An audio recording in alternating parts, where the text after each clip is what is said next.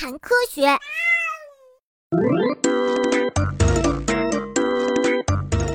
昆虫也像人类一样，有视觉、听觉、嗅觉、触觉等各种感官。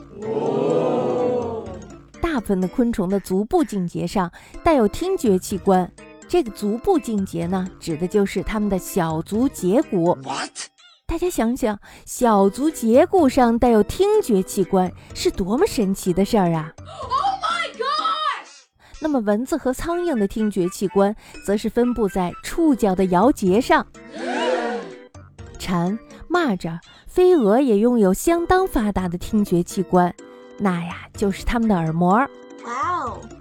而且呀，昆虫的身上布满了很多细细的毛，在触角、腿部、翅膀上长出来的那些毛，对触觉有很重要的作用。昆虫拥有这么多的感觉器官，交流起来一定很方便了吧？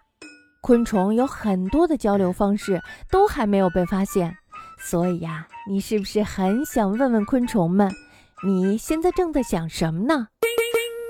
认真的、努力的观察昆虫吧，研究昆虫吧，因为呀，总有一天你会和昆虫对话的。哦，小蚂蚁，你到底在说什么呢？呃，你这是什么意思呀？你挡住了我的去路，你这个笨蛋！呃，哎天哪，你到底在说什么？呃，真可恶！妈妈，为什么我们的感觉器官这么发达，都还没有人类厉害呢？人类什么都不发达，但是为什么它能比我们厉害呢？